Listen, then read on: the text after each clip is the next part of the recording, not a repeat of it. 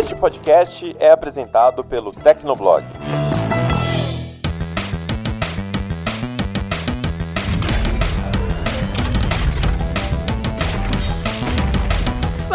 Fala galera, tá começando mais um Hit Kill, o podcast de games do Tecnoblog. Eu sou a Vivi Werneck. E eu, Felipe Vinha.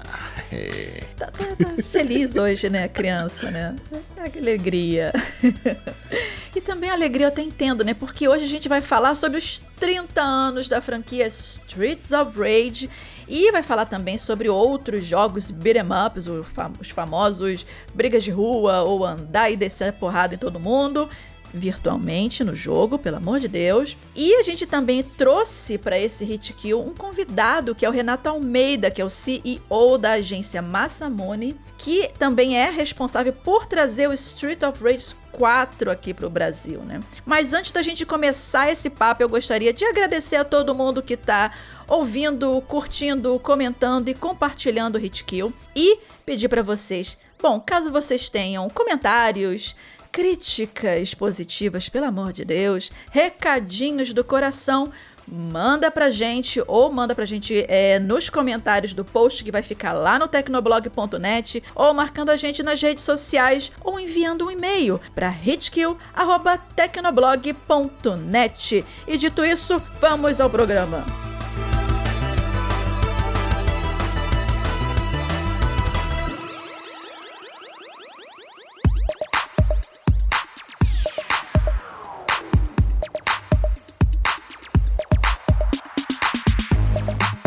Bom, gente, os beat'em ups. Ah, que, que alegria, né? Esses, esses jogos que a gente conhece como andar e distribuir supapo por aí, né? Eles ficaram, assim, bem conhecidos no final da década de 80, né? Pra quem lembra, né? Os, a galera old school. E também durante toda a década de 90, praticamente. Esse estilo de jogo, ele tem, assim, os representantes bem famosos, né? Como o Double Dragon, Golden Axe, Battletoads e o Streets of Rage, né? Inclusive, a franquia Street of Rage está fazendo 30 aninhos em 2021, né? E é por isso que a gente dedicou esse hit kill em homenagem ao, ao jogo, à virou, série. Virou balzaquiana, moleque. Né?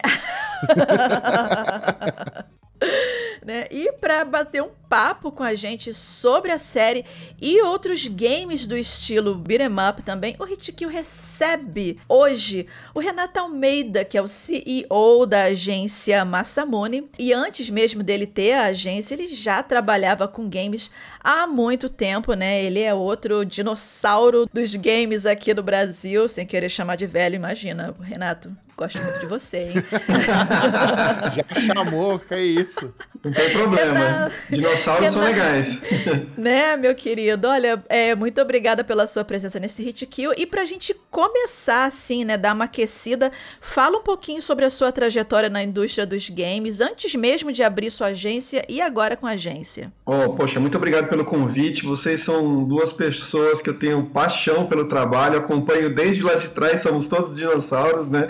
É, Já chamou todo aqui. mundo de velho, estamos todo mundo gente, no mesmo Não, a gente está nessa aí há muitos e muitos anos, sim, né? Então, sim. eu estou trabalhando com games aí pelo menos há 12 anos já e, e é, tudo começou, claro, com um começo humilde, né? Uma coisa ali que era eu tinha um blog, né? Então comecei com um blog, fazendo os meus próprios reviews, aí fazendo é, essa brincadeira de ser repórter ali, né? Então dar as notícias. Só que o meu blog ele tinha uma coisinha ali diferente que eu gostava de né, noticiar é, duas, três notícias é, importantes do dia e dar uma opinião também. Então palpitar mesmo, sabe? Como fã e tal sempre cresci com games, sempre amei videogames e tal. Mas eu brinco que minha carreira de fato começou quando eu tinha 7 anos e eu brincava de que eu era o dono da SEGA. Então eu já era CEO da SEGA lá nas minhas brincadeiras infantis. É, mas pouca então, assim, coisa, já me né? trouxe muita experiência, sabe? Já imaginar que trabalhava com games desde os 7 anos, ali já me trouxe muita experiência. Mas de fato eu comecei a trabalhar de, com games é, freelando é, para Game TV. Eu fiz uns vídeos, né? Eu sou formado em cinema e eu fiz uns vídeos para Game TV, né? De coisas, de matérias especiais que eles colocavam no site, na TV, é, a convite do meu grande amigo Jeff Caio. E aí, daí, depois que eu estava ali já inserido no meio, eu acabei entrando é, na redação das revistas, né? Então eu tive a oportunidade de viver o sonho das revistas, da mídia impressa e tal, colaborando com a Nintendo World, escrevendo para a Nintendo World e também para EGM e EGW, né? Que eram as revistas lá da casa. Mas a minha transição para o mundo do PR, né, da assessoria de imprensa, aconteceu muito rápido. E eu deixei de lado essa parte do jornalismo de games para me dedicar à assessoria de imprensa, porque o primeiro cliente que é, a empresa lá que cuidava da. que era a Tambor, né, digital, que eles eram uma, uma redação, uma editora, eles abriram um braço de assessoria de imprensa e o primeiro cliente que eles fecharam foi, por coincidência, a SEGA. E eu estava lá, então não tinha ninguém melhor para poder é, começar o trabalho com eles, né, do que um cara que estava ali no mercado e que tinha uma experiência, uma paixão pela marca e entendia o lado dos fãs.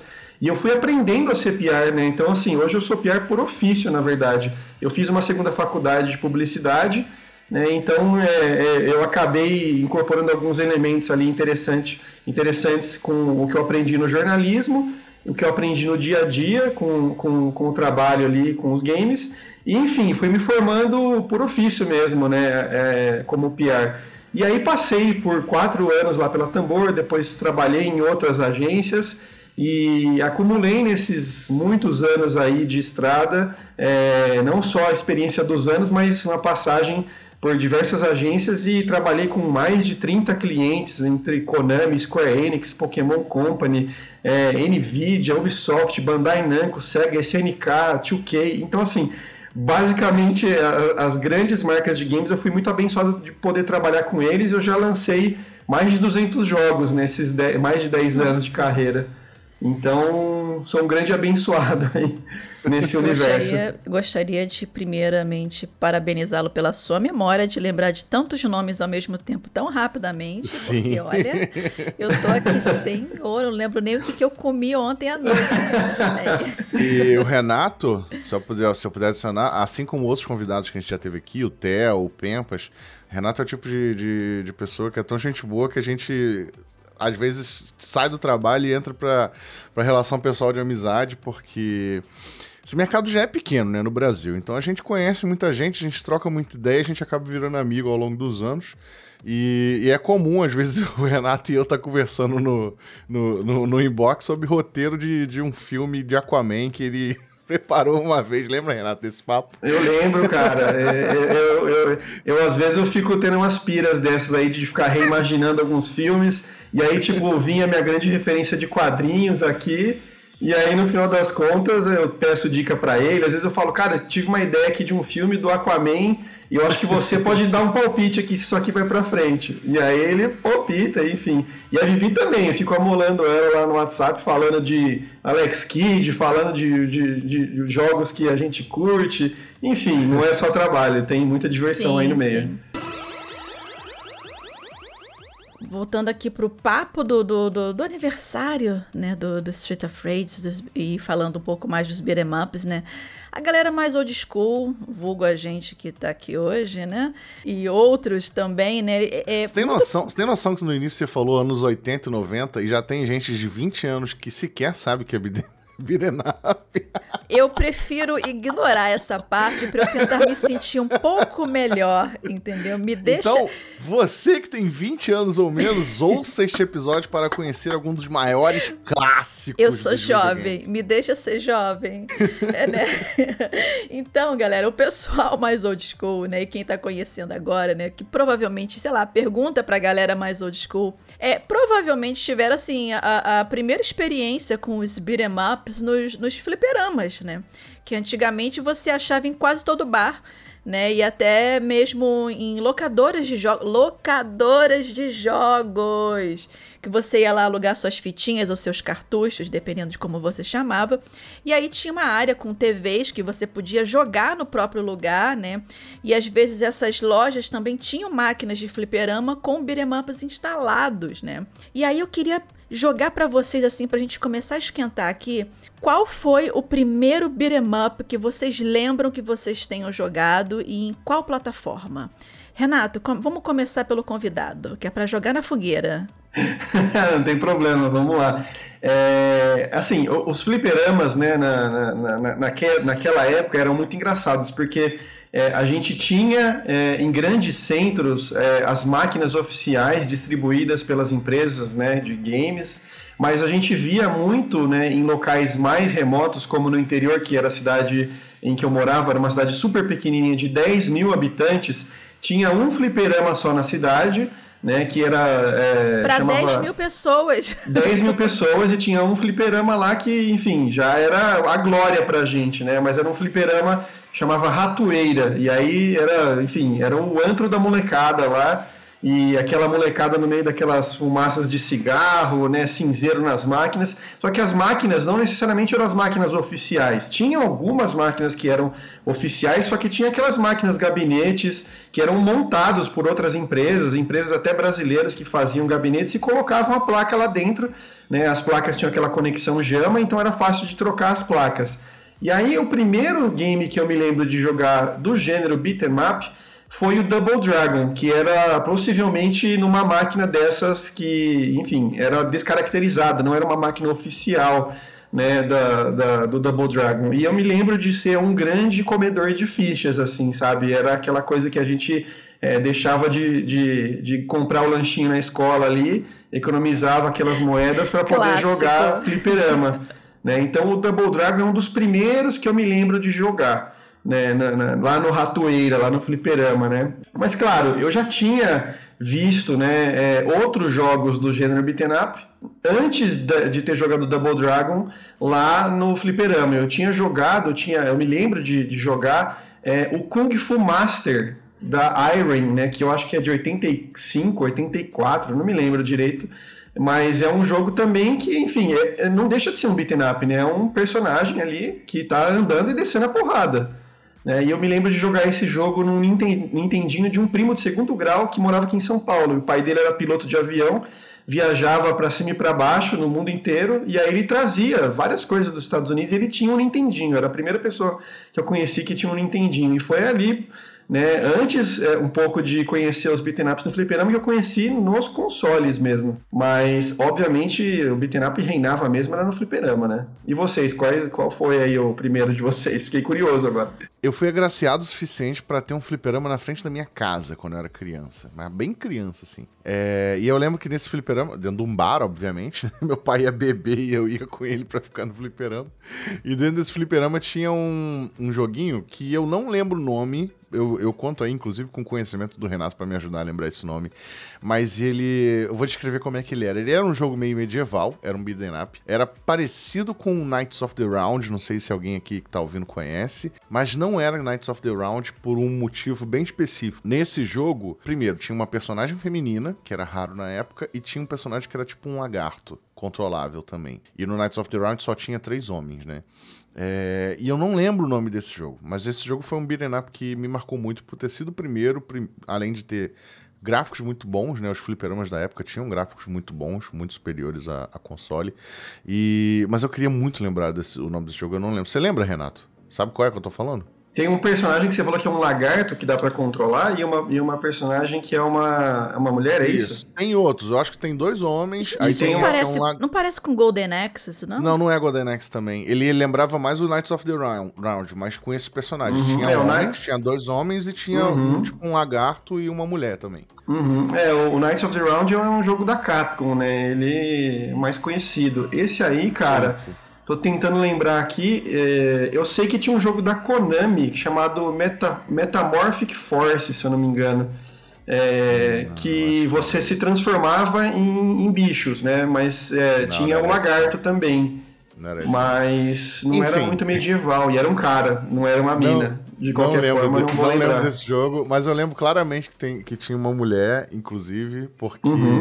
eram pouco, poucos jogos que deixamos jogar com uma mulher na época. E, e, esse foi o primeiro. Mas tem beat'em ups que eu joguei na, na tenra infância, que eu lembro com muito carinho, principalmente nos consoles, porque é, foram meus principais plataformas de jogo durante muito tempo. Mas, em especial, os beat'em ups da Marvel. Cara, a Marvel ela teve uma época de ouro de beat'em ups, principalmente no Super Nintendo no Mega Drive. Teve os, os jogos do Homem-Aranha, né? Teve o Maximum Carnage, que é o Carnificina Total, baseado na saga. Teve um beat'em ups da DC. Teve um. Cara, teve muito jogo desse tipo na época. Teve, cara, na época teve um beat'em up dos Vingadores. Quando os Vingadores não eram ninguém. Que é maravilhoso. Era, era peraí, deixa eu. Na época. Capitão do... América e os Vingadores. Avengers. Exatamente. Quem eram é os Vingadores na fila do pão nessa Esse jogo época. é de 91. O elenco era Capitão América, Gavião Arqueiro, Homem de Ferro e o Visão Branco, que só Exato. apareceu agora no WandaVision. A galera conhecendo agora, né? Exatamente. Não, maravilhoso e, esse jogo. E assim, para quem não sabe, nessa época os Vingadores não eram ninguém, mesmo nos Estados Unidos, tá? Os Vingadores eram um grupo que, assim, era famoso, tinha seus fãs, mas não era tão querido e tão popular. Porque eles realmente sempre foram, tipo, escalão, segundo escalão da Marvel. Eles só ficaram populares depois dos filmes, né? No mundo todo em especial. Mas esse jogo era maravilhoso, porque era bem simples, mas também era super divertido. Os personagens, claro, eram famosos, todo mundo sabia quem era o Capitão América, o Homem de Ferro e tal. Uhum. Mas não tão famosos como a, como a percepção do, de geral é hoje, né? É, esse bobear, esse, esse é o melhor beat'em up da Data East, que eles tinham alguns beat'em ups na época, possivelmente é um dos melhores, porque ele era bom de gameplay, ele era legal porque, porque tinha história, né? Então o Caveira Vermelha Sim. era o vilão, você tinha enfim, várias coisas para fazer. Tinha personagens convidados lá no meio, tipo que você podia, por exemplo, a Janet lá, a, a, a Vespa, né? Ela aparecia, sim, aparecia o Namor, aparecia vários outros personagens. E ele tem uma coisa que me marcou pra caramba, meu, que inclusive eu falei num vídeo no meu canal do YouTube, porque eu falo sobre velharia no meu canal do YouTube, que é a trilha sonora, quando você tá jogando, e chega no chefe, tem as trilhas que são específicas dos chefes. E quando você está batendo no chefe, ele chega na metade para o final da vida, a trilha acelera, ou seja, para deixar a adrenalina aumentar ainda mais, assim. Cara, eu acho isso sensacional. Um dos primeiros jogos que eu vi fazer isso e que me marcou pra caramba. Não, e tinha chefe gigante, os gráficos eram animais, era, era, sensacional o negócio. Outro que eu lembro com muito carinho, porque eu joguei em fliperama também, é o Dungeons Dragons, né? Classicíssimo aí da, dos beat'em ups e um dos jogos mais maravilhosos que eu já joguei.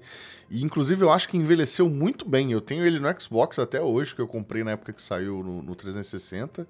Jogo no Series X, porque é maravilhoso. Baseado no RPG mesmo, né? Dungeons Dragons. E tem o porte de Sega Saturno que é maravilhoso, é quase Arcade Perfect. Ele, na época, eu lembro que eu aluguei sim, sim. muitas vezes esse jogo. Gente, que curioso, porque você falou Dungeons and Dragons, eu pensei, ué, RPG? Beat'em Não. Ele, ele, ele, é, ele, é, ele era um beat'em up baseado no D&D da época, Nossa. inclusive bem clássico, assim, porque eram as classes bem, bem clássicas, né? Tinha a ladra, tinha o guerreiro, tinha o mago, e, e, teve uma sequência que é ainda melhor, eu acho que é Shadows of Over Mysteria, né? Alguma Isso, assim. exatamente. É o Tower of Doom e o Shadow Over Tower Mysteria. Of Doom é o primeiro, exatamente. Uhum. E, é, e é incrível, é incrível. Quem incrível tiver oportunidade, mesmo. eu acho que ele. Eu acho que ele até hoje ele é vendido na, na Xbox Live, tá? E ele não é muito caro e é compatível com os consoles novos. Então... É, ele tá naquela coletânea também, não tá? Da Capcom, aquela última que saiu de Beaten Ups. Eu acho não, não me lembro, não, mas. Eu acho que não por conta de direitos. Eu ah, tá. Bom, mas é um jogaço. É um jogaço, vale muito a pena. Bom, no meu caso, é, eu queria muito ter tido mais contato com fliperamas quando eu era criança, apesar de ter jogado alguma coisa. Mas pelo fato de ser menina, não, dava, não, não me deixavam ficar enfurnada dentro de bar né, com, com, e jogando fliperama, né? Então, Também, olha só quem frequentava o fliperama. Felipe Vinha. Você acha que né, sua família vai né, deixar gente? você em contato então, com esse elemento? Né, né, com certeza. Aquele cotoquinho de gente, porque eu sempre fui baixinha, mas eu já fui menor ainda do que eu já sou atualmente. Mas mesmo assim, eu tive um. Eu, eu, eu tenho um tio, né, na época, né? Um, bem maroto, que quando ele ia pro bar beber, ele falava: Vivi, cê, cê, sei lá, você quer ir no, no, parquinho? Porque tinha um parquinho perto do bar que ele ia. Então o que acontecia? Ele, ele sabia que eu gostava de videogame, então ele ia pro bar, ia beber os goró dele, mas ficava prestando atenção em mim. Então eu ia pra, na, é, na, nos fliperamas, né? Só que o que, que acontecia? Eu não, não alcançava, né?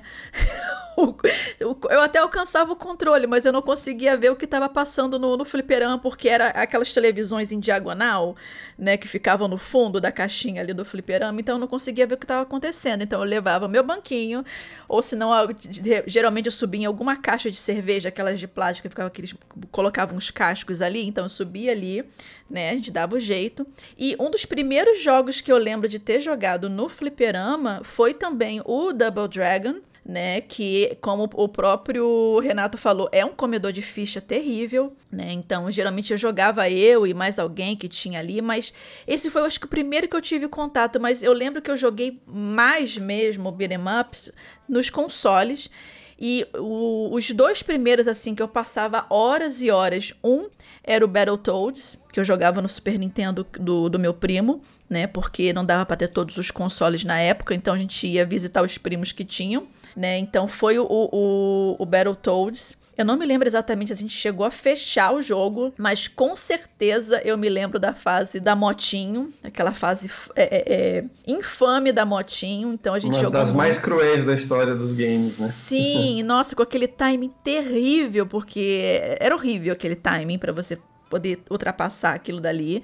Mas era um jogo divertidíssimo, divertidíssimo. Joguei muito aquilo. E aí, quando eu tive o meu, o meu Mega Drive, um dos jogos que, que eu aluguei pela primeira vez, que depois eu comprei porque tinha uma locadora perto da minha casa que, sei lá por quê, ela faliu e os caras começaram a botar os jogos que eles tinham para vender assim a preço de banana, praticamente, né? E aí eu meio que é, é, pai, presente de, de Natal, pelo amor de Deus, compra uns cinco jogos, umas cinco fitas ali para mim. E uma das fitas foi o Street of Rage 2. Né? Então não foi nenhum, foi o dois, que era o que tinha lá. Eu queria um jogo de, de luta. E aí, como meu pai não queria comprar Mortal Kombat para mim, ele comprou o Street of Rage 2. Eu queria um jogo de luta, né? Então foi o. Basicamente foi o primeiro contato que eu tive com a, com a franquia. E, e, e, desde aí eu, é um, eu gostei muito, porque é um game que ele é simples de você aprender os controles e a jogabilidade é altíssima, né? Especialmente para aquela época, e dá para jogar de dois. né? Então eu tinha outro controlezinho e jogava sempre com um primo ou com alguém. Então, assim, foram Double Dragon, Battletoads e o Street of Rage 2 foram os três jogos assim de, de beat'em ups que mais me marcaram, né? E aproveitando que a gente falou sobre essa questão dos jogos, que a gente começou a jogar dos beat'em ups, eu até comecei a falar aqui um pouquinho do porquê que eu gosto do, do, dos beat'em ups, eu queria também fazer essa pergunta para vocês. O que, que vocês acham que assim que mais encanta nesse gênero do beat'em up? E a gente tá falando de beat'em up, beat'em up, beat'em up aqui, mas a gente ainda não explicou o que, que é isso, né? Então, assim, o que, que um jogo ele precisa ter para ele ser classificado como beat, que seria o beat'em up se a gente for traduzir ao pé da letra, seria desce a porrada neles, né? a grosso modo seria isso, né? Que beat é bater, né? Espancar, né? Então, coisas do tipo. Então, o que, que vocês acham que encanta nesse gênero e o que, que vocês acham que o jogo precisa ter para ser um beat'em up? É, é tão legal que esse gênero é tão popular no Brasil que aqui ele tem um nome próprio, né? A gente chama de briga de rua. É, então são os jogos de briga de rua. E, assim, é tão característico e tão autêntico né, da nossa cultura mesmo local aqui brasileira, né? Falar sobre, falar sobre esse gênero desse jeito, que nas nossas comunicações oficiais né, quando eu falei de porque eu já trabalhei com Streets of Rage no passado e estou trabalhando agora com Streets of Rage 4 e a DLC também. Mas eu já promovi o Streets of Rage 1, 2 e 3 num relançamento que teve lá em 2012 para PlayStation 3 e para Xbox 360, né, numa coleção chamada Sega Vintage Collection, que era de 2002, 2012, 2013. Nas comunicações oficiais ou no press release a gente colocava, né? Então, o é, Streets of Rage 2, 1, 2 e 3, né? Grandes representantes do gênero briga de rua, então colocava briga de rua no press release, entendeu? Porque é assim que a gente fala, é assim que a gente costuma se referir ao gênero. E, enfim, ou é o jo joguinho de, de andar e dar porrada, como você disse, mas é algo que eu acho muito legal, né? Então é, é muito próprio. E até trabalhando com é, o Streets of Rage 4 em outros países de Latam, a gente descobriu que também eles têm um outro termo próprio para falar sobre briga de rua né, e beaten up em espanhol. Mas é muito engraçado isso, porque, assim, para mim, a experiência do beat'em up, o que, que define o beat'em up pra mim? Além de dar porrada e passar de fase, não sei o que e tal. Para mim, a coisa mais marcante do beat'em up é o fator de co-op que a gente tem falado, né? Que você comentou, de jogar com outra pessoa.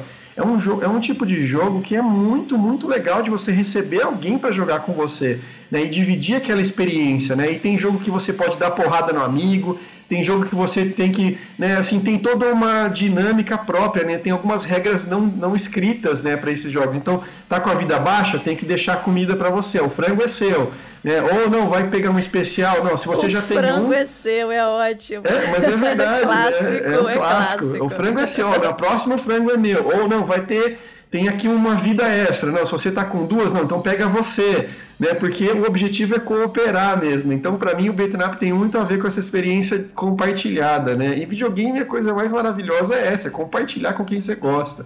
Né? E graças a Deus a gente hoje tem aí é, os, os, mecanismos de fazer esse co-op online também, né? Então não tem, não tem desculpa de pandemia. Claro que a gente preferia se reunir para jogar todo mundo junto, mas a experiência do co-op, é, para mim, é uma das coisas principais. Né? E, e aí, falando de uma característica é, de fato dos games, para ser um bom game de um bom game beat'em up, tem que ter fase de elevador, gente. Se não tiver. Fase de elevador com os caras caindo assim, você do nada. Pode ver que todo jogo tem uma fase de elevador, e isso é muito marcante. Ou se não, uma fase de ringue, tipo uma arena. Você do nada você entra num lugar que tem uma arena que do nada tem um palco com um monte de galera ali gritando. Aaah! Pois é. E de repente é. você tá lutando com alguém. Sim, de repente você tá lutando com alguém vestido ali de lutador de luta, luta livre, alguma coisa do que você não sabe da onde saiu aquele cara.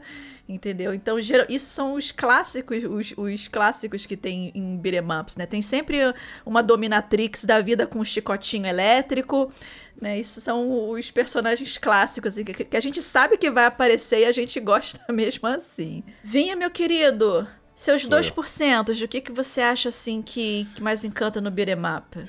É, acho que o Renato já resumiu tudo, né? E além disso, se eu puder adicionar, é que, como eu falei mais cedo, minhas, minhas melhores lembranças da época eram os gráficos, porque esses jogos, em sua maioria, estavam presentes nos, nos fliperamas. Os fliperamas tinham uma capacidade é, melhorzinha do que os consoles, né? Então, eram sempre jogos com muitos detalhes, sabe? Tu joga é, Cadillacs e Dinossauros, que é outro clássico que a gente esqueceu de citar, tu vê os detalhes na pele dos dinossauros e o detalhe do, dos cenários, o detalhe da pancadaria, sabe? E tudo isso juntinho. Capitão Comando da, da Capcom é outro bom exemplo. E além do Streets of Rage, que a gente está usando como assunto principal, também tinha o Final Fight, né? Que também era, era como se fosse o equivalente do Streets of Rage na Capcom, né? E, e o, o, Streets era da SEGA, ainda da SEGA.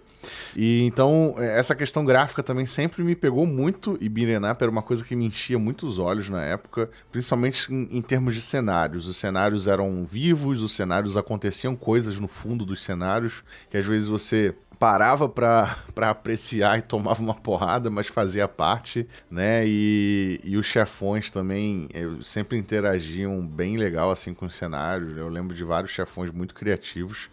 Então, isso é uma coisa muito importante. E se eu puder adicionar aí na discussão da tradução do nome, Briga de Rua é muito bom, mas eu gosto do, também do, do clássico, pelo menos aqui no Rio de Janeiro, a gente chamava de Andar e Bater. E é isso, resumidamente. Andar e bater, andar e bater. Falando sobre é, os 30 anos do Street of Rage, né? O Renato, né, é, da, da agência Massamone, ele representa os estúdios né? É, na verdade, é um trio, né? O, a, a é, Dotem, você me ajuda na, se eu estou falando certo os, os nomes dos, dos estúdios, Tem que fazer favor. biquinho e falar francês. Ah, ah meu bem. Não, é que o estúdio, pra... estúdio, estúdio é francês, né? É, é Dotemu? É Dotemu? É, exatamente. Mas ah. a gente chama de Dotemu aqui mesmo, né? Dotemu. Então... Pô, deixa eu exercitar aqui minhas aulas de francês, dá Manda licença. Manda ver, por favor. Que né? isso. Tem a Lizard Cube também e a, e a Guard Crush Games, né? Que todas elas Exatamente. são responsáveis por dar continuidade à série, né? E Exato. o Street of Rage 4. Lembrando que o Street of Rage 3 ele saiu em 1994, então muito tempo depois. Então a minha pergunta para você, Renato, é Você tem ideia de, assim, por que, que eles resolveram ressuscitar a franquia depois de tanto tempo? E há um interesse em específico desses estúdios no Brasil, tanto que eles contrataram a sua agência para é, lançar o Street of Rage 4 aqui. Eles veem, por exemplo, o Brasil como um país que ama esse, o, o, o, é, o gênero beat'em up. Conta um pouquinho como é que foi, como é que está sendo essa experiência com esses estúdios. Não, com certeza. É assim, eles, é, os três estúdios, eles são compostos por apaixonados por essa franquia, né? Então, é, são fãs que estão criando esse jogo, né? Que criaram esse jogo. São profissionais, mas que também são fãs. E o, a série Streets of Rage, ela marcou muito, né? No Mega Drive, né? Streets of Rage 1, 2, 3, cada, cada jogo com suas características próprias, trazendo coisas boas e o, o, jogo ele entrou, né? A franquia entrou num hiato muito grande, né? Teve algumas tentativas ali da própria Sega de trazer o jogo depois para um ambiente 3D, né? Tem até, se você procurar no YouTube, tem alguns protótipos, vídeos de protótipos vazados, né? Mas assim, a fórmula não entrou muito para frente. Inclusive, uma das tentativas lá é, dessa geração né, do 3D, lá mais para frente, na época do Dreamcast e tudo mais, acabou dando ideias para outros jogos, enfim, acabou é, é, trazendo variações, mas a franquia ficou um pouco adormecida mesmo, né? E ela é, viveu através de relançamentos, né? Então, em coletâneas. Então, por exemplo, no Sega Smash Pack para o Dreamcast, tem lá um, um Streets of Rage, depois ele saiu para Steam, depois saiu para PlayStation 3, nessa coletânea que eu mencionei é, um pouco mais cedo mas a, a continuação, né, um novo título, estava ali sendo pedido para fãs, pelos fãs há muito, muito tempo. Tanto que os fãs chegou uma, chegou uma hora ali da história em que os fãs tomaram o assunto na, pelas próprias mãos, ali, em suas próprias mãos, e decidiram fazer um jogo que causou um grande alvoroço na comunidade, que é o Streets of Rage Remake, né? Que é um, é um projeto de muitos fãs em que eles é, é, compuseram toda a trilogia do Streets of Rage é, num grande jogo com novos personagens, né? Eles criaram sprites, fizeram um monte de coisa, só que a SEGA é, não, não, não queria que aquilo fosse a única coisa, né? Então é, eles é, tiveram aquela famosa, receberam aquela famosa carta de cease and desist, né? Para poder tirar o jogo de circulação, porque aquilo não era um produto autorizado. Mas no final das contas a SEGA soube abraçar essa comunidade e em novas versões é, continuou rolando lá, então dá até para jogar hoje em dia se quiser. Mas a grande volta né, do Streets of Rage aconteceu mesmo com é, a Dotemu, né? Começou com esse projeto da Dotemu. A Dotemu estava vindo de um grande sucesso, né? Que foi é, aquele remake do Wonder Boy, né? E, e o Wonder Boy sim, era sim. uma franquia de muito sucesso aqui no Brasil uhum. também, né? No Master System e no Mega Drive, e eles fizeram um remake que inclusive trazia a possibilidade de você mudar para os gráficos antigos e tudo mais, e foi feito com muita excelência, e era uma licença da SEGA. A SEGA ficou muito impressionada com o trabalho, com a dedicação e com os resultados atingidos por aquele projeto, e a Dotemu né, se, é, se sentiu em posição de fazer essa proposta né, maluca até então, de trazer of Rage de volta com, sua, com as suas equipes, né? Então a Dotemu, ela é a produtora do jogo ali, ela tem é, é, é, esse cargo de dirigir o jogo, né, com o roteiro, né, com a direção mesmo geral do jogo, enquanto a Lizard Cube faz toda a parte gráfica e visual e a, e a Crush faz a programação do jogo, né, então faz o, o gameplay de fato. Então é um esforço conjunto, né, e com o apoio da SEGA ficou tudo mais fácil, porque eles tinham acesso aos assets antigos, às equipes antigas, ao material antigo, né, então eles puderam entrar em contato com os próprios é, compositores da trilha sonora original, a gente ainda não falou do Yuzo Koshiro, né, mas o Yuzo Koshiro, Motohiro Kawashima, é, a própria equipe da Ancient, né, que é um estúdio do próprio Yuzo Koshiro,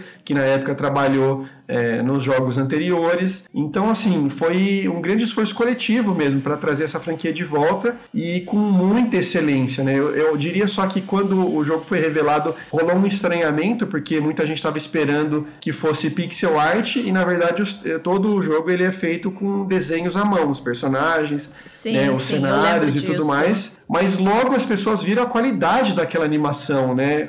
Quantos frames é, estão ali em uma animação de um golpe. Então, isso tudo trouxe, logo tirou qualquer dúvida sobre esse trabalho em termos de gráfico e, e, e visual. E aqui para o Brasil, Inicialmente eles não estavam pensando nesse trabalho né, local com localização e tudo, e tudo isso. Eles sabiam que tinha uma presença muito forte aqui por conta do histórico da presença do Mega Drive com a Tectoy aqui, né, o trabalho brilhante que eles fizeram lá no passado. Mas, enfim, eles tinham esse conhecimento e estavam é, é, com isso limitado. Eu tive a oportunidade de viajar para Gamescom de 2019 e eu fui com um projeto debaixo do braço que eu já tinha montado previamente, com estudos muito profundos sobre o cenário brasileiro, sobre a força de Streets of Rage, com números né, que eu tinha das outras vezes em que eu lancei jogos da série por aqui, tanto na coleção Sega Forever para mobile, tanto quanto aquele relançamento para PS3 e Xbox e também analisando o perfil do brasileiro que consome muito beat'em up, que consome esse tipo de jogo. E eu fiz, eu tive a oportunidade de sentar com, com a equipe de marketing lá da Dotemu para poder sem, conversar e convencê-los mesmo, mostrar, fazer uma apresentação, né? E aí, é, quando eu fiz a apresentação, logo depois que acabou a apresentação, eu fui convidado para jogar uma build que eles tinham lá na Gamescom com os produtores do jogo. Então foi sensacional. E aí saí de lá com o trabalho fechado não tinha nem acabado o evento, eles falaram: beleza, você convenceu, a gente vai continuar esse trabalho. Eles começaram a localizar o jogo, a gente teve a oportunidade de fazer é, o proofreading, né? Então a gente revisou todo o texto, todo o roteiro, todos os termos para poder é, ser fiel ao que já existia aqui no passado. E aí foi uma caminhada de trabalho de meses e meses até o lançamento do jogo em 2020. Nossa, e o, e o interessante é que assim, quando ele chegou, o Street of Rage, o 4 aqui, é, causou um alvoroço com o pessoal old school, né? Especialmente quem jogou a trilogia no passado. E também chamou a atenção da galera mais nova, né? E, e mesmo quem de repente estava sentindo falta de alguma coisa, é, um pixel art na vida, você tem a possibilidade de desbloquear esses personagens estilo da época, né? Do, do que, que, old school, né, pixelado, conforme você vai progredindo na campanha, né? Você vai chegando em alguns marcos e aí você vai desbloqueando. E tem as fases secretas também que você pode desbloquear. Tem um review do Street of Rage 4 no Tecnoblog para quem quiser conferir, tem lá em detalhes, né, sobre, essa, sobre essas questões. E isso foi bem legal também, né? E eu queria também aproveitar para perguntar para você, é, Renato, é, quais novidades que estão por vir da franquia Street of Rage? Tem um DLC que já foi lançado, né? Você pode falar um pouquinho sobre ele se você quiser, mas você pode dizer se, por exemplo, há planos, por exemplo, para comemorações específicas para os 30 anos da série e o que, que vem por aí ainda sobre o game. A grande celebração né, que acontece é, agora em 2021, né, do aniversário de 30 anos da série, é, o presente mesmo já chegou, né? Então foi um presente um pouco adiantado que foi há duas, três semanas atrás o lançamento da DLC, né? E a gente depois do sucesso do jogo, né, tanto de público quanto de crítica, é, as pessoas pediram por mais conteúdo, né? Pediram por personagens extras, pediram por novidades e claro que isso foi atendido, né? A gente tem uma personagem inédita que surgiu no Streets of Rage 4, que é a Estelle, que é uma policial super estilosa, foi a primeira personagem que as pessoas começaram a pedir para ter jogável, já que ela muda de lado no jogo, né? ela aparece primeiro como inimiga, depois ela volta, vai para o lado dos heróis.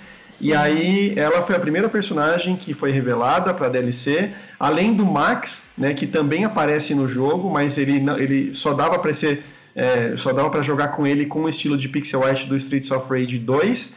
Então ele foi totalmente refeito com um moveset novo. E o Shiva, né, que é claro, esse personagem maravilhoso que era vilão no Streets of Rage 2, que acabou encontrando a paz interior dele ali, teve um arco de redenção na franquia e também está totalmente jogável agora. Mas não era só isso que os fãs queriam, eles queriam mais, eles queriam é, novos conteúdos. E uma coisa que estava ali no planejamento para esse jogo era trazer, é, já que o jogo tem um modo de campanha, tem um modo de batalha, tem outras dificuldades, era trazer alguma coisa que trouxesse mais e mais fator de replay, né? Então, para poder trazer mais é, rejogabilidade, que a gente costuma dizer às vezes.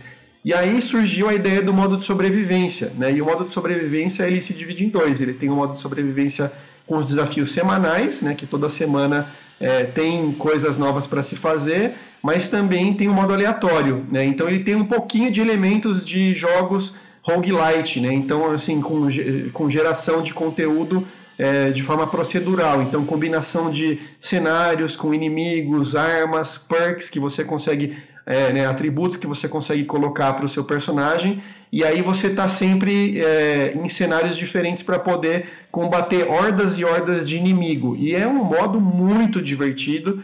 Né? As críticas sobre essa DLC já saíram, ultra positivas, né? Todo mundo gostou demais, porque além disso teve um pacote também, né? Além de ter sido lançado é, de uma forma bastante acessível, né?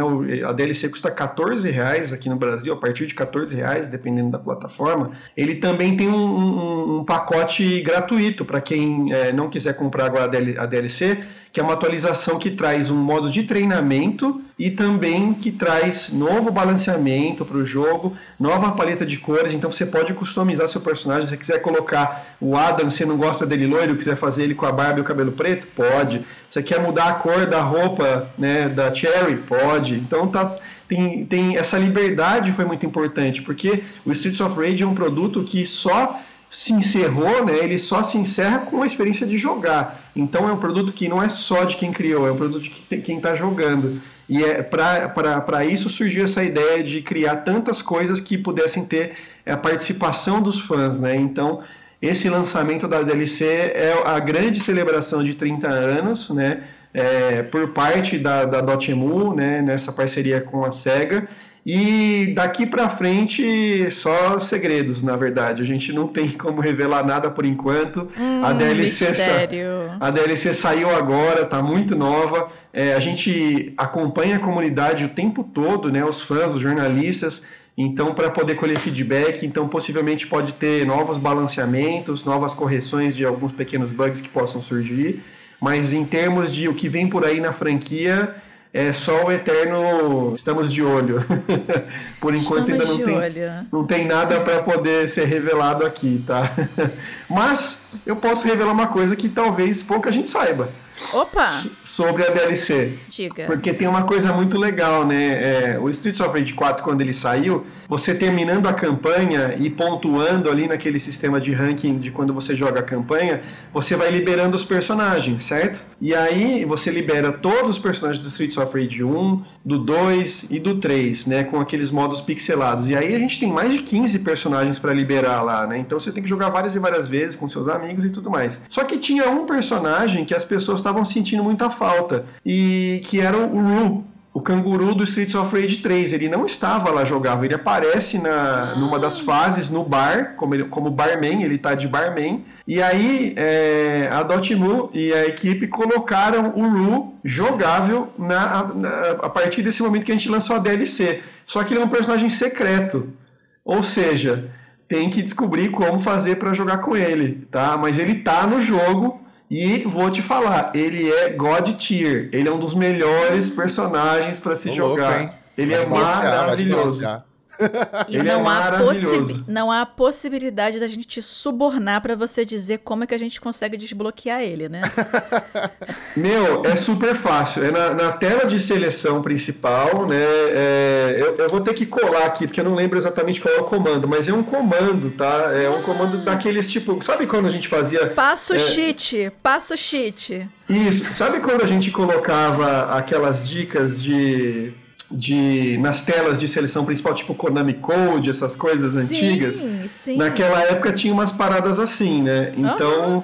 é, agora tem a mesma coisa para desbloquear o Ru. Então, assim, é, no controle do PlayStation, você tem que colocar para cima e quadrado, segurar e apertar o Start no, no modo campanha. Então, você coloca lá a opção né, para jogar o modo campanha, o modo história né? Antes de apertar o Start para entrar no modo campanha, você segura para cima e quadrado. E se for no Xbox ou no Switch, é para cima e X e aperta Start. Quando você entrar na tela de seleção de personagens, o Ru, o canguru, vai estar tá desbloqueado. Tá? Ah, e, já o mais legal, o nosso cheat. E o mais legal é que é, o poder especial dele, não sei para quem vai lembrar, isso é muito específico, tá? Mas no, quando ele aparecia, o Ru, ele era um, um subchefe lá do Streets of Rage 3. E quando ele aparecia, ele aparecia na verdade como um, um, um sidekick de um palhaço, de um inimigo que era um palhaço. E esse palhaço tinha o Ru numa coleira e ficava batendo nele, ele chicoteava ele.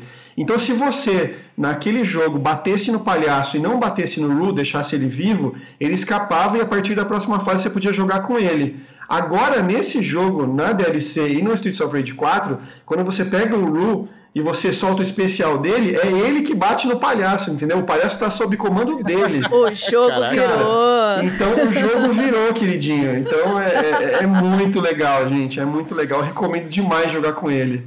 Sensacional, sensacional. Conseguimos uma informação aqui é, extraordinária, né? Conseguimos aqui né, dar uma, um, uma dica aí para você desbloquear o personagem novo e vamos, né, não bata nos animais, né, porque eles vão se revoltar contra você, tá aí a prova, né? E, e com essa eu queria agradecer muito, Renata, a sua participação nesse hit que o nosso papo rendeu bastante. Parabéns pelo seu trabalho, né, é, representando o Street of Rage aqui no Brasil. Dá para perceber que você realmente é apaixonado pela franquia e assim como os beat'em ups também. Eu queria aproveitar e também jogar essa essa discussão esse debate pra galera que tá ouvindo o Hit Kill, né? Vocês gostam de beat'em ups ou andar e sair dando porrada em todo mundo, né? Como é que foi mesmo, Renato, que você falou que é, que o pessoal chama aqui no Brasil?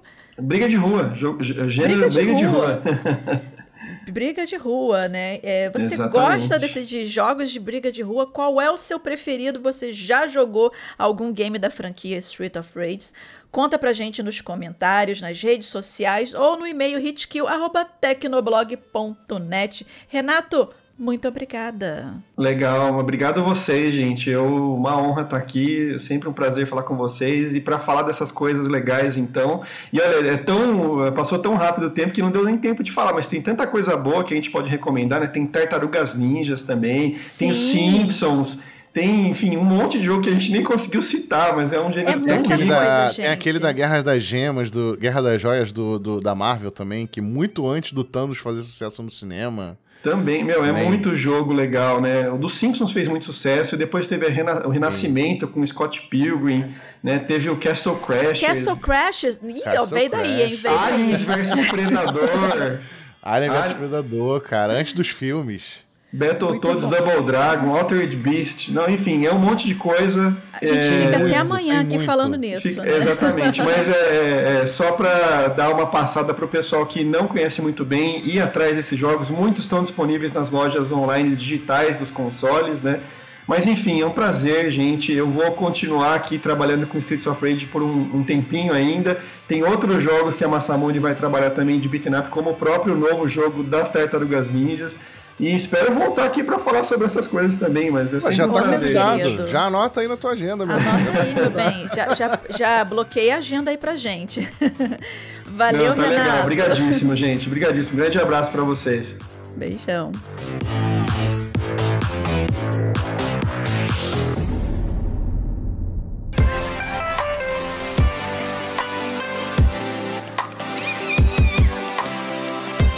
E agora vamos para nossas dicas de jogos, que é aquele bloco maroto do Hit Kill, em que a gente tá jogando alguma coisa, a gente passa assim e pensa: caramba, vamos dar essa dica pro pessoal que de repente alguém pode se animar e jogar também. E a minha dica desse Hit Kill é The Legend of Zelda Skyward Sword HD. Primeiramente, eu queria agradecer a Nintendo que cedeu aqui pra gente testar o jogo, né? E bom, é o Skyward Sword HD, ele é uma versão, né, adaptada do, do Switch, né? É, perdão, ele é uma versão adaptada pro Switch do jogo que saiu pro Wii, né, pro Nintendo Wii, né? E assim, num primeiro momento, é bom deixar claro, especialmente para quem pretende jogar né, essa versão HD pela primeira vez, é que ele não é um Breath of the Wild, né? Então é bom deixar isso claro. Mas ele tem o seu encanto mesmo assim, né? Seja pelo, pelo colorido,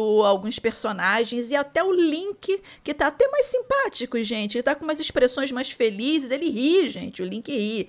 Né? Então, foi uma, uma, é uma coisa assim bem, bem interessante, porque geralmente ele tá sempre sério, aquela coisa, dá aquelas risadinhas, mas ele é mais contido, né? Mas não, não vamos julgar aqui. Né? A ideia do jogo, no caso, para a época, né, na época do Wii, era dar para os jogadores assim aquela sensação de você empunhar a própria Master Sword, né? E como a gente estava falando de do Wii, é, era mais que uma tendência para a época você assim usar os controles de movimento para quase tudo, né? isso talvez seja uma das minhas críticas para essa versão do HD, né? Há quem goste e há quem não goste, tá, gente? Você tem total liberdade para discordar comigo.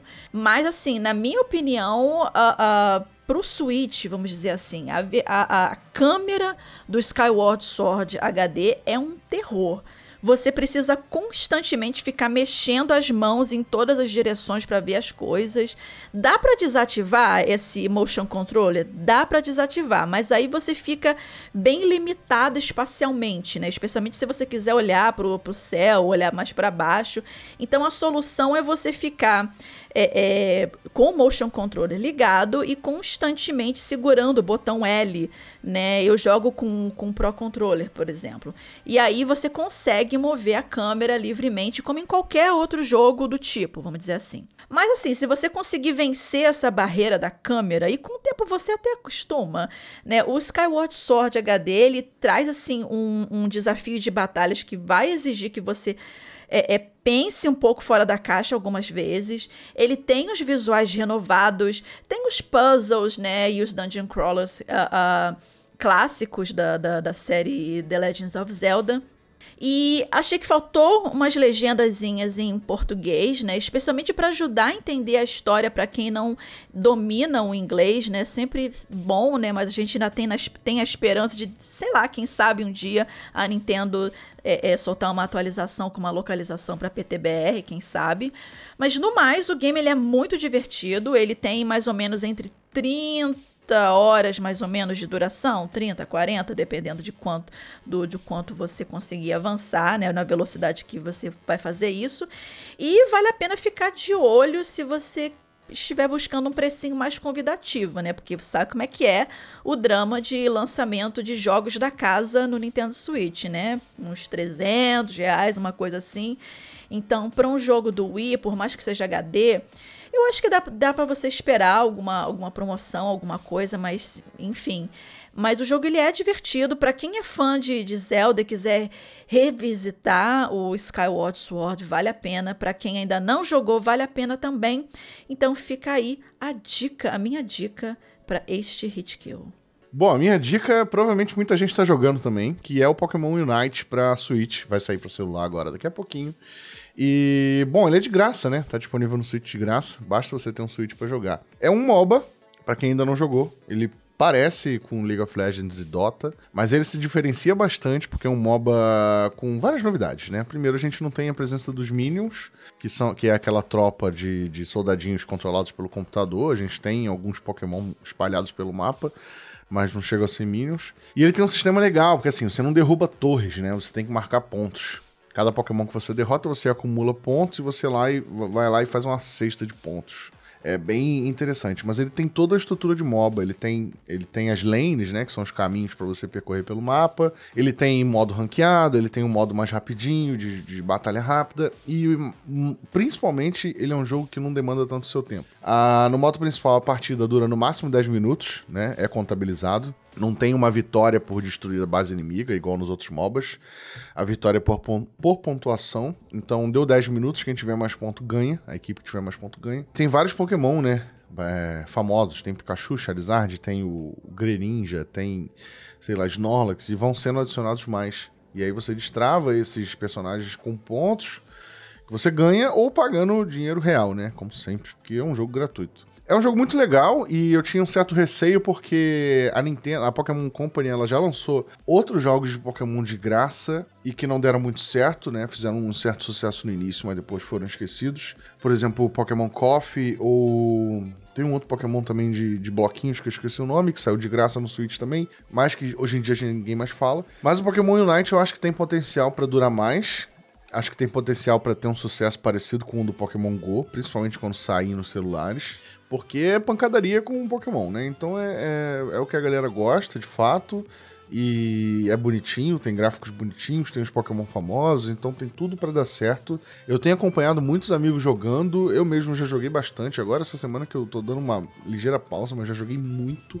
É, peguei todas as recompensas possíveis, né, de, de, tempo de jogo, pra você ter uma ideia de quanto eu já joguei. E eu recomendo muito. Se você gosta de Pokémon, mesmo que você não tenha jogado nenhum MOBA na sua vida, eu recomendo que você jogue Pokémon Unite, porque a curva de aprendizado é muito rápida. Você pega muito rápido os controles e como faz para jogar. E o fato dele ter partidas de 10 minutos, inclusive tem uma partida mais rápida, como eu falei, que é de 5. Então dá para tomar menos ainda o seu tempo. Então é ótimo, é um ótimo jogo para jogar naquele descanso do almoço, ou então uma partidinha rápida antes de dormir. Então é muito, muito bacana. Um bom jogo, recomendo demais. E no Tecnoblog, se você quiser aprender mais, a gente já tem textos a respeito, tá? Guias e tal. Então dá uma lida, dá uma lida aí no site e baixa assim que possível. Sai para celular, se você não tiver Switch, baixa também que vale a pena.